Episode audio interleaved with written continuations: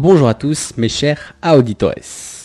Alors aujourd'hui on va parler de la loi principale de notre série sur les 12 lois de la gestion du temps. On va dire que c'est un peu la star incontestée, la plus connue, la, la plus célèbre je pense. D'ailleurs vous êtes sûrement demandé pour les plus ceux qui sont un peu penchés sur le sujet, pourquoi j'ai attendu 112 épisodes pour en parler. Donc un peu peut-être pour teaser le suspense. Euh, donc du coup on va dire que même bon nombre de contenus, quand tu cherches un peu sur internet ou autre, euh, que ce soit voilà, sur les différents blogs ou autres, il limite la gestion du temps à cette seule loi tellement elle est un peu primordiale. Donc du coup, mesdames et messieurs, laissez-moi aujourd'hui vous présenter la loi de Pareto. Mais avant toute chose, bonjour à tous et bienvenue dans ce 112e épisode d'Electron Penseur.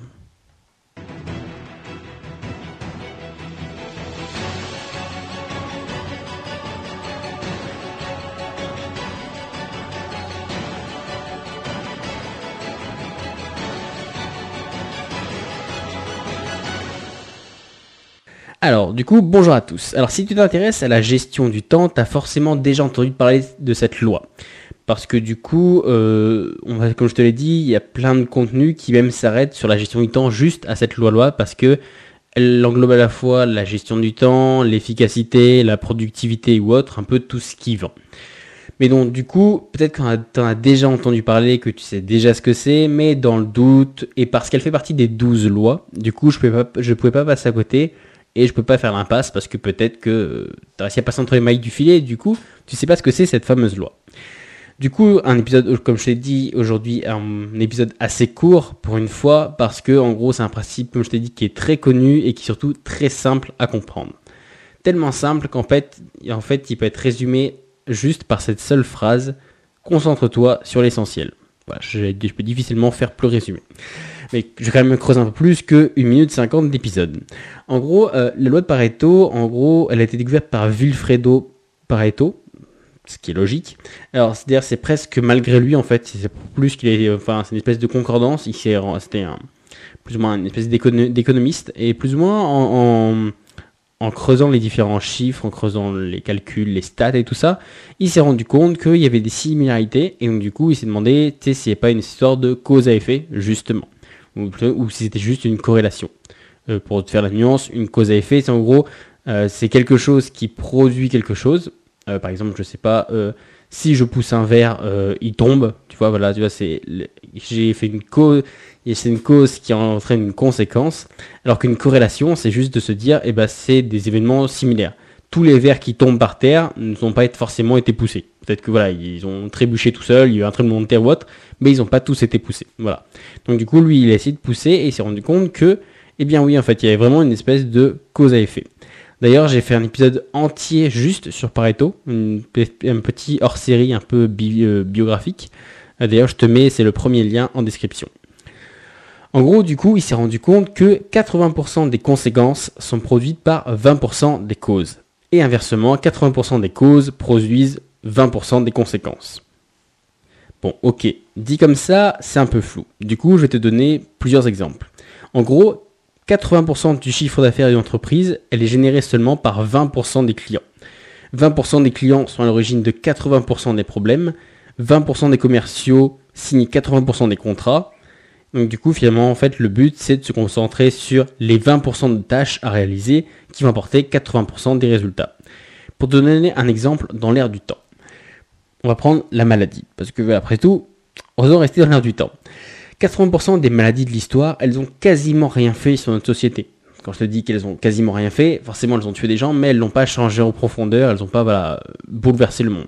Par exemple, je sais pas, la grippe, la varicelle, le rhume, enfin, un peu tout. Je sais que c'est quand même des maladies graves, mais tu peux avoir plein de trucs, voilà, je sais pas si tu as un coup de fièvre ou autre, tu peux avoir plein de trucs où il y a des personnes qui meurent, mais la majorité n'en meurt pas, et donc du coup c'est tout. Mais, donc la grande majorité, finalement, ça n'a pas vraiment d'impact. Pour te dire, bah, même notre corps, il abrite euh, des dizaines de milliers, je pense, de bactéries, de virus ou autres, qui sont en ailleurs même tellement insignifiants que finalement, ils n'ont même pas d'effet non seulement sur la société, mais même pas sur toi. C'est-à-dire qu'en gros, ton corps, il les combat, il arrive à les combattre sans même que tu aies besoin de te défendre.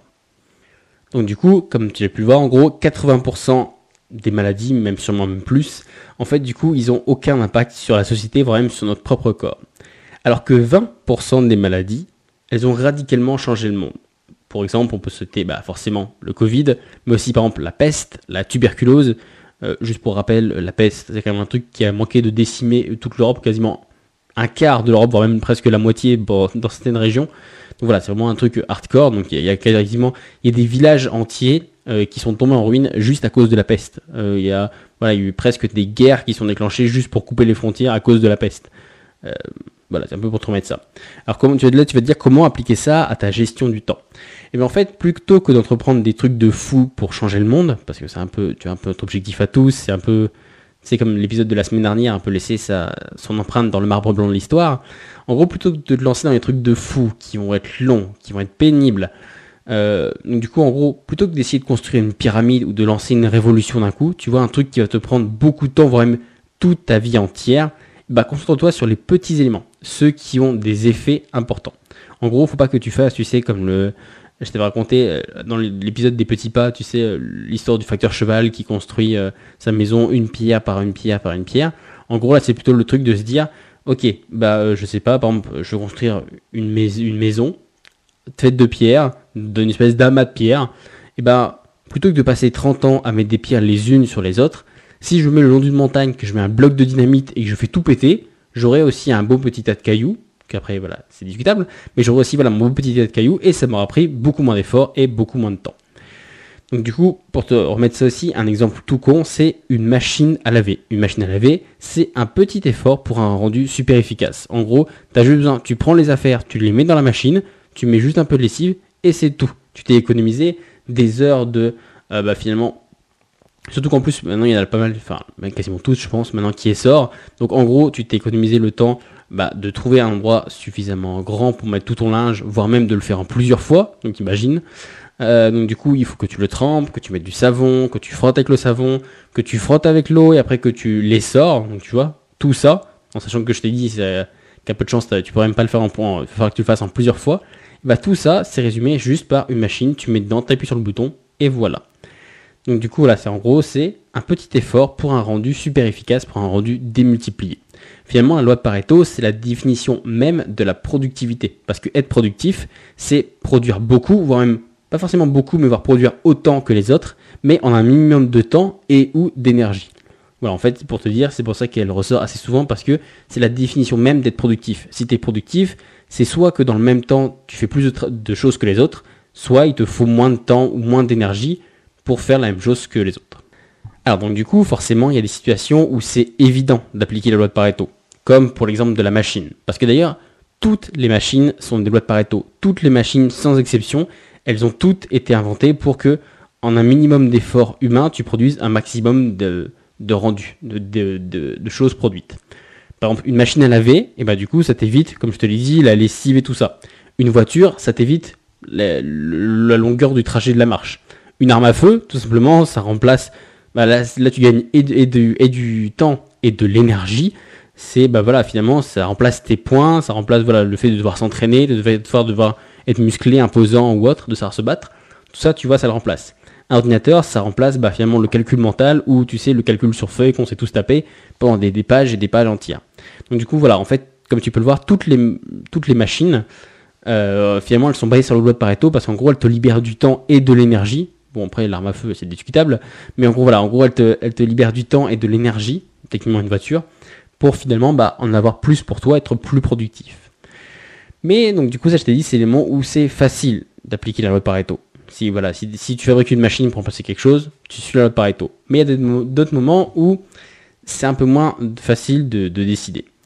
Euh, après, donc, là, par contre, pour un petit aparté, parce que là je vais me percuter, euh, là je t'ai parlé d'un point de vue aussi physique, tu sais, par exemple, voilà, avec une machine ou autre, mais tu peux avoir ça aussi d'un point de vue euh, un peu immatériel, mais où c'est facile quand même de trancher. Entre deux missions qui seraient exactement identiques, mais l'une qui a 10 euros de l'heure et l'autre qui a 80 euros de l'heure, du coup c'est facile de décider. Si c'est exactement la même mission, qu'il n'y a rien qui change, mais qu'il y en a une qui est mieux payée, bah c'est logique d'aller vers la mieux payée pour être plus efficace, parce que du coup, tu vois ce que je veux dire, là même, on va dire si tu euh, là tu pourrais dire oui mais finalement c'est quand même une heure que je gâche je prends la même énergie pour oui mais en fait là il faut voir du point de vue du rendu toujours c'est sûr que au final si tu es payé 10 euros de l'heure ou si tu es payé 80 euros de l'heure pour faire la même chose dans les deux cas tu auras dépensé la même énergie et tu auras pris le même temps La seule chose, nous, ce qu'on a dit, la loi de Pareto, c'est le rendu. Le but, voilà, c'est un petit effort au début pour un grand rendu à la fin. En gros, c'est de se dire que finalement, d'un point de vue du rendu, là où il t'aurait fallu euh, finalement une heure pour avoir 10 euros, et ben là, tes 10 euros, tu les auras, euh, grosso modo, euh, avec un petit calcul approximatif, en 7-8 minutes, quoi. Ou inversement, pour avoir 80 euros, avec le premier truc, il faudra que tu travailles 8 heures, là où il faudrait que tu travailles juste une avec, avec ton deuxième job. Donc du coup, là, tu vois, en ce sens-là, c'est encore plus flagrant la de Pareto. Mais voilà, comme je le disais, il y a d'autres moments où c'est moins pratique.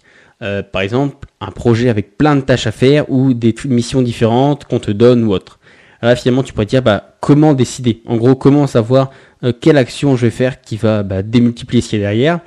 Comment, quelle tâche, euh, sur quelle tâche se focus ou quoi mettre en place pour que les tâches quasiment elles disparaissent d'elles-mêmes? Comment on y arrive à faire ça? Tout simplement en hiérarchisant les tâches. Et comment savoir, bah, finalement, si on hiérarchise, bah, laquelle était avant laquelle, sur laquelle se concentrer? Eh bien, tout simplement, on applique la matrice d'Eisenhower, dont d'ailleurs je te mets le lien en description, dont j'avais déjà parlé dans un épisode précédent, que je te mets en description pour voir plus en détail. Mais en gros, si t'as un peu la flemme ou que voilà, tu veux pas perdre le fil de l'épisode, en gros, la matrice d'Eisenhower, elle nous permet de déterminer ce qui est urgent et ce qui est important. Donc voilà, ce qui est urgent, ce qui est important, ce qui est l'un des deux, voire aucun des deux. Donc du coup, à partir de cette classification, on a finalement différentes actions à mettre en place. Je te laisse par contre là aller écouter l'épisode parce que j'ai vraiment détaillé euh, dedans les différentes actions à mettre en place.